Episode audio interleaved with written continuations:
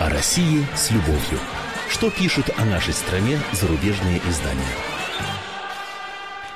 Здравствуйте. Как обычно в этот час по субботам, я, замредактор отдела политики комсомольской правды Андрей Баранов, знакомлю вас с обзором наиболее интересных публикаций в иностранных СМИ о нашей стране. Ну, а пишут о нас чем дальше, тем все более злобно. Ну, а власти пишут, конечно. Мол, не то, не так все делает Путин, открыто признающий себя чекистом. Это вот определение из газеты «Гардиан». А, Путин, который на международной арене пытается, как пишут газеты, противопоставить себя мировому общественному мнению. На деле, конечно, никакому мнению он сегодня не противоставляет. Э, на него западным державам всегда было, грубо говоря, наплевать, а противоставляет себя политике и интересам этих самых держав. И если эти интересы идут в разрез с интересами России. Вот это как раз наших партнеров страшно раздражает. Многие из них почему-то уверены, что Россия навсегда перешла, так сказать, в разряд второразрядных региональных государств, и нечего ей рыпаться. В Москве с этим не согласны. Э, ну и, конечно, в внутренних делах Путин ведет себя беспардонно. Вот и трех месяцев не прошло со дня его вступления в должность президента, а уж сколько гаек успел закрутить, только скрип стоит. То, мол, стонет креативный класс, либеральное сообщество лучших российских интеллектуалов по версии Запада. Ну вот только в одном наши зарубежные коллеги-журналисты сойтись не могут. Одни говорят, что нынешняя внутренняя политика Кремля провоцирует на сравнение с репрессиями 30-х годов и советской диктатурой при Иосифе Сталине. Так считает, например, корреспондент британской «Таймс» э, Тони Хелпин. Другие же, вот как э, Йозеф Кирхенгаст из австрийской «Der Standard», идут еще дальше в историю, утверждая, что принята серия коварных законов, дышащих духом ЧК и Дзержинского. Вот так, товарищи. Хорошо еще в затылок не стреляют. Жуть. Ну, давайте я вам кое-что зачитаю, чтобы не быть голословным. Редакционная статья в британский «Таймс» называется «Красный свет, двоеточие. Ползучий авторитаризм Владимира Путина – это повод для беспокойства». Россия пятится назад, утверждает статья. Путин подавляет инакомыслие, причем его методы и тон напоминают о тяжелом прошлом его страны, о тирании. Новый закон, обязывающий политические и некоммерческие организации, финансируемые из-за рубежа, объявлять себя иностранными агентами, это неоправданное ограничение свободы объединений, явная попытка ограничить вовлеченность простых россиян в жизнь всего мира, пишет газета. Реакция Путина на протестное движение – признак отсталого мировоззрения, глупой убежденности в том, что авторитаризм – реалистичная альтернатива реформам, полагает издание. Но Россия не желает стать жертвой тирана, пишет э, редакционная статья «Таймс» э, об этом говорит. Да? Возврат к железному занавесу – смехотворная идея. Потребность в таких шагах ощущают лишь неуверенные и, по сути, по сути, нестабильные режимы, пишет газета. Ну, я не знаю, откуда коллеги из «Таймс» взяли железный занавес там, и тиранию. Э, вряд ли бы я тогда все это имел возможность вам сейчас говорить. Э, но знаете, что заметил? Примерно в таком же ключе в свое время западная пресса начинала говорить о президенте Сирии Башаре Асаде. Э, ну, конечно, сравнение условное, но все-таки. Э, тем более, если все это начинается в одночасье, как по команде вот такого какого-то невидимого дирижера в разных изданиях, разных стран, совершенно полярных подчас, э, но тональность одна и та же. Это наводит на размышления. Что начинают готовить? То самое мировое общественное мнение, что ли? И будем следить, куда их там кривая вывезет. Э, Жак Шустер из немецкой Die Welt уверен, что для Москвы Запад по-прежнему олицетворяет собой врага. Ну, пожалуйста. Либерализация России и ее сближение с Западом в данный момент столь же вероятны, как потепление климата Сибири до тропического, считает автор. С тех пор, как Москва в феврале этого года наложила вето на решение Совбеза ООН по Сирии, ее властям ясно, сирийским имеется властям, что они могут практически беспрепятственно справляться с собственной оппозицией. Дамаск знает, московские господа не заинтересованы в смене режима. В отличие от Запада, Россия рассматривает арабскую весну не как возможное начало пути к демократии, а как великую исламскую революцию, как выразился э, политолог Виталий Наумкин, э, спец по, среди российских экспертов по Ближнему Востоку, говорится в статье. Общую позицию России и Запада таким образом нащупать невозможно. Тем более, что Москва рассматривает помощь Асаду как меру по ослаблению американского присутствия на Ближнем Востоке. А дальше самое главное, смотрите. Несмотря на многолетние попытки встроить Россию ух ты, в западную архитектуру безопасности, Москва по-прежнему рассматривает Запад как врага, подытоживает автор. Ну, я не буду в очередной раз вспоминать сейчас фразу Мита Ромни, э, республиканского кандидата на пост президента Соединенных Штатов, который будет бороться с Обамой э, в ноябре этого года э, за кресло в Белом доме, его фразу про то, что Россия является врагом номер один для Соединенных Штатов. А, ну, вот этот вот термин «встроить» меня умиляет просто. То есть нас хотят построить, и по чужой команде, так сказать, заставить рассчитаться на первый второй. Причем мы, естественно, будем вечно вторые. Сами поддерживали 30 лет Мубарака в Египте, да, тунисского лидера, с Каддафи ручковались. А теперь могут демократическое возрождение, там арабская весна случилось-то. Сплошное лицемерие и ложь то ли просто в наглую промывают мозги своим читателям, то ли вообще их за идиотов уже давно держат. Посмотрели бы власти, лучше бы к власти, кто пришел в Египте и в Тунисе. Исламисты. Что происходит в Ливии после этой самой арабской весны, где все против всех, где племена, так сказать, убивают по 30, по 40 человек ежедневно? Молчок. Нет, никто не скажет. Нет, помалкивают. Интересно, это вот завтра, допустим, в Саудовской Аравии, Кувейте или в Бахрейне вспыхнет восстание. Кстати, в Бахрейне в прошлом году такое восстание уже подавили танками. Так вот, Запад и тогда вдруг прозреет и начнут клеймить последними словами нынешних шейхов и эмиров. Пока молчит, как видим. Ну, давайте вернемся в Россию. Э, Керстин Хольм, э, журналистка из германской Франкфурта Альгемайна, печалится о судьбе российской либеральной оппозиции.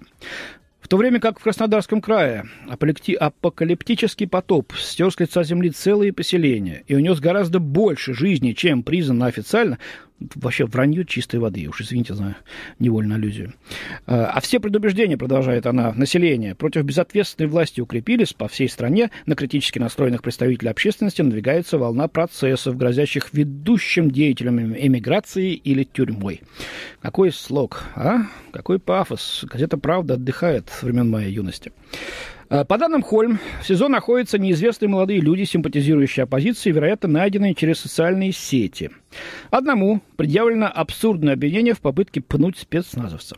Вот интересно, смогла бы Кирстен решиться на эксперимент и во время демонстрации, скажем, анархистов в Берлине попытаться пнуть германского полицейского? И пусть потом честно напишет, что с ней после этого было просто получила бы дубиной по черепу, или бы ее еще вдобавок обтравили перечным газом, связали руки за спиной пластиковой лентой и припроводили в кутузку для последующего разбирательства и судебного решения. Вот пусть напишет, очень интересно. Ну, давайте смотреть, что она дальше пишет. Другому стороннику оппозиции, э, тяжелому инвалиду Михаилу Косенко, в СИЗО отказывают медицинской помощи. Его посетил только психиатр, спросивший, кого бы Косенко хотел видеть во главе государства. Интересно, что он ответил. И откуда он это знает. Дальше у него вообще обалденные э, новости. Согласно анонимной информации Следственного комитета, анонимной информации из Следственного комитета, в данный момент создается гротескная теория заговора, согласно которой Навальный и Яшин еще в декабре 2011 года якобы основали тайный комитет по спасению нации, 6 мая попытавшись перехватить власть России. Пока что никто из арестованных не признал свою вину, пишет автор. Ну, добавлю от себя, тем более, что оба заговорщика крутых, да, на свободе и в выражениях по поводу власти не стесняются. Ведь на то на демократия, не так ли? А, Алексей Навальный, по словам автора, уже изобретает формулировки, обходящие новый закон о клевете. Автор напоминает, что властям никогда не удавалось обвинить его в каких-либо правонарушениях. Однако после обыска у Навального власти получили помощь из мира киберпреступности. Живущий в Германии хакер Сергей Максимов, э, ну, который носит псевдоним Хелл, вскрыл электронную почту Навального и опубликовал, опубликовал на портале Политэш его переписку. Вот это, честно говоря, очень интересно. Я никогда впервые эти данные не увидел про Сергея Максимова, который оказывается, и есть Хелл. Но читаем дальше. Э, Дума потребовала расследования на предмет возможных хищений Навального, однако противозаконный взлом личной почты не заинтересовал ни думцев, ни правоохранительные органы, отмечает автор.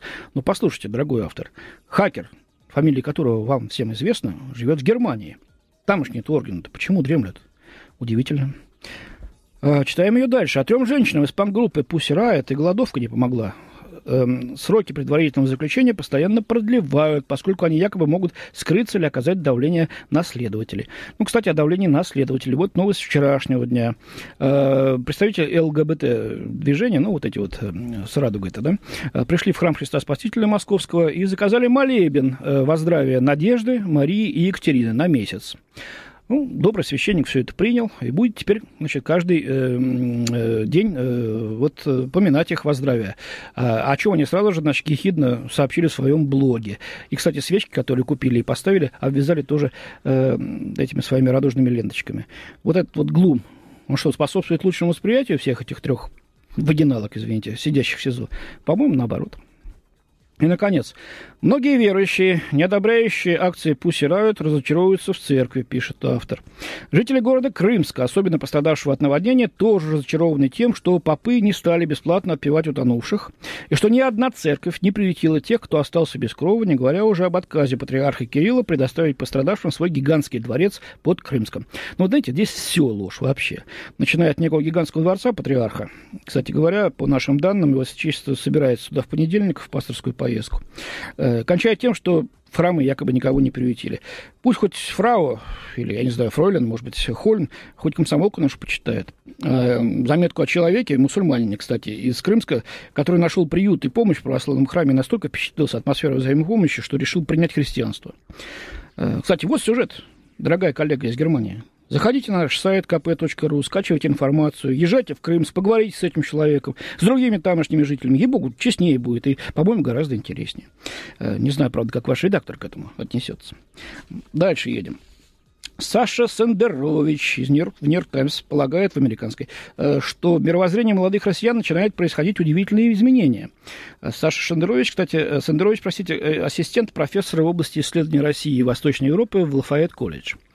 Вот она пишет, всепроникающее, скептическое отношение к коллективной деятельности, которое укоренилось после краха советского государства и его декларируемого коллективизма, возможно, уступает место новому менталитету, убежденности, что граждане способны самоорганизовываться, нести ответственность друг за друга и в конечном итоге влиять на то, что Россия сама собой управляет, пишет автор. Но видно, что ученый автор, причем пишет слог такой, конечно, профессорский. Тому порукой количество молодых волонтеров, работающих в Крымске, и настороженное отношение некоторых российских чиновников к волонтерам.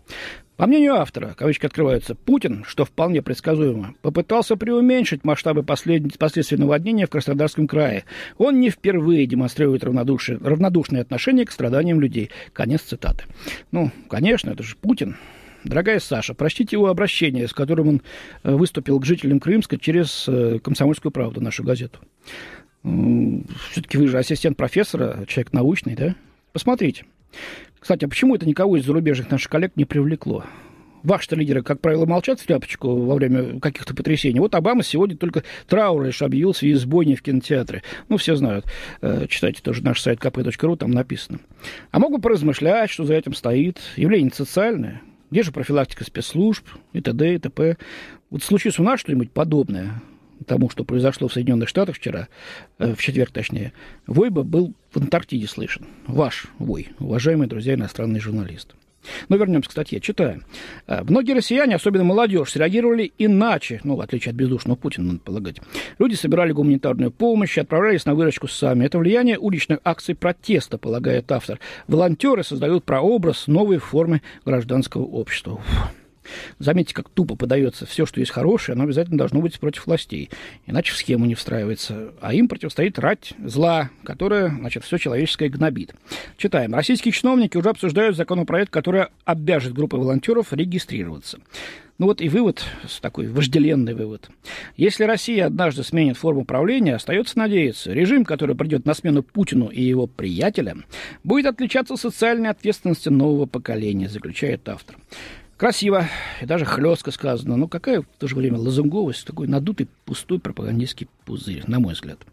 Кстати, про волонтеров написали, опять как по команде, сразу несколько изданий в разных странах, и все как под одним соусом, мол, это новая форма протестного движения Путину, нечто невиданное, доказывающее, что гражданское общество в России, альтернативное опостылевшим властям, самоорганизуется и крепнет.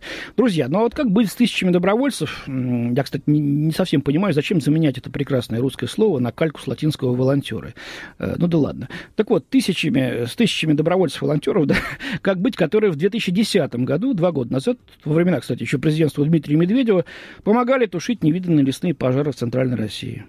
Они тогда что, против премьера Путина таким образом протестовали, что ли?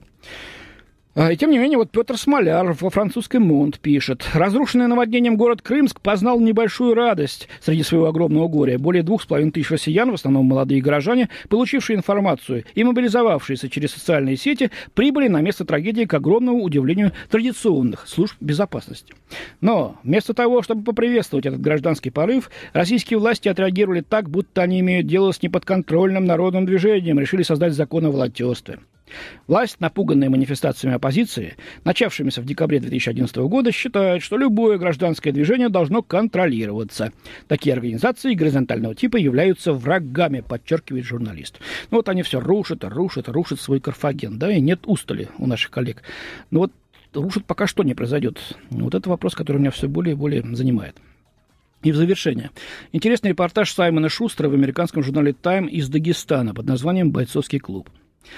На соревнованиях борцы из Чечни и Дагестана выступают за Россию, но в горах и даже в спортзалах Россия по-прежнему считается врагом, утверждает Шустер, который побывал в Хасавюрте, где олимпийские чемпионы по вольной борьбе Адам и Буйвасар Сайтиевы открыли свою борцовскую школу. Хасавюрт, пишет автор, один из самых беззаконных фронтов в войне Москвы с терроризмом. Два десятка лет инсургенты, вот обратите внимание на это название, не боевики, не террористы, а так вот по-научному, инсургенты. То есть, кто не знает, вооруженные отряды гражданского населения, противостоящие властям. Э, они бы так об афганских талибах бы политкорректно отзывались. Это все джихадисты, да исламисты. Так вот, инсургенты использовали этот город для передышек и пополнения запасов. В последнее время они также вербуют в Хасавюрте сторонников. Поэтому спортивная школа существует существует не только ради побед на соревнованиях. Буйвастар Сайтиев сказал в интервью, что спортивная борьба – способ контролировать массы. Она призвана стать прививкой от экстремизма или способом отвлечь от него. Таков выбор, который российская власть ставит перед чеченскими мужчинами, пишет э, Шустер. Либо ассимилируйтесь, либо рискуйте тем, что вас подвергнут гонениям, как сочувствующим террористам. Странный, конечно, он делает дилемму такой. Но, тем не менее, почитаем дальше. Это вынуждает к почти невероятной эквилибристике на канале между целесообразностью и гордостью. Братья Сайтиевы, если рассматривать их как образцы для подражания, балансируют совершенно по-разному, утверждает автор. По его словам, 37-летний Бувайсар, старший брат, смирился с интеграцией в Россию, как выражается да, этот журналист. А 34-летний Адам, младший брат, как минимум на словах продолжает сопротивляться. Вскоре после прихода к власти Ахмад Кадыров собрал местных спортсменов, отмечает автор. Он избрал политику социализации через спорт. Э, в 1996 году, вспоминает Буайсар, он участвовал в Олимпиаде в Атланте. Все мои знакомые воевали, а я ходил как дурак в борцовском трико, потому что понимал, один автомат в моих руках мало что изменит. Одержав победу, Бувайсар в прямом эфире российского телевидения посвятил ее бедам чеченского народа. С тех пор произошло много событий. После Второй Чеченской войны тысячи инсургентов, тех же самых, да, сочтя, что сопротивление бесполезно, заключили мир с Москвой. Но теперь инсургенты ратуют за создание халифата на Кавказе, а российские власти отвечают спецоперациями. Вот видите, какая тирания-то. Вот Адам Сайтиев говорит, что постоянное давление беззакония в Хасавюрте толкает мужчину уходить в лес. Мало того, по словам автора, местная администрация Хасавюрта не в силах наладить вывоз мусора, и местные жители его попросту сжигают. Эти костры и запах гари – антураж развалившегося государства, замечает автор. Вот он бы съездил пару лет назад в Неаполь, где мусор вообще там не увозился месяцами из-за бездарности местных властей, и весь город превратился в вонючую помойку, над которой жужжали мириады мух, сам видел, да? И написал бы про эту вот разваливающуюся Италию. Ну, как можно, это же за рамками схемы. Э, но для местных мальчишек, пишет он, есть только два выхода. Только два и баста, как говорят в Италии, да? Талантливые спортсмены могут пробраться в ряды российской элиты, Например, Бувайсар по большей части живет в Москве, тренируется на роскошной базе МЧС, а, и даже был доверенным лицом Путина. Но Адам – человек намного более религиозный, выбрал другой путь. В глазах Адама спорт – дело суетное, в жизни есть вещи поважнее. Из уважения к брату Адам согласился руководить школой борьбы, но он редко ездит в Москву. В интервью он назвал ислам единственной защитой от инородного влияния российских фильмов, алкоголя и секуляризма. Светскости, то бишь, пишет автор. Образ европейцев, который мы видим в кино, неприемлем для мусульманина. Никоим образом. Если мусульманин теряет свою религию, он полностью утрачивает смысл жизни. Поэтому война продолжается, сказал Адам. Так что ж, э, вот там предрекает автор развал и новую религиозную войну. И даже спорт тут не поможет. Э, только ведь э, Адам Сайтиев не только Россию числит, наверное, в врагах ислама, а и Америку тоже. Так что скажите спасибо, что российские власти, федеральные, и местные на Кавказе пытаются направить бурлящую в крови местных жителей энергию в мирное русло. Или вам про Бен Ладена, бывшего верного агента ЦРУ, напомнить? Да сами, наверное, помните, только вспоминать вам неохота, потому что стыдно. У меня на сегодня все. До свидания, хороших выходных. В студии был замредактор отдела политики комсомольской правды Андрей Баранов. О России с любовью. Что пишут о нашей стране зарубежные издания?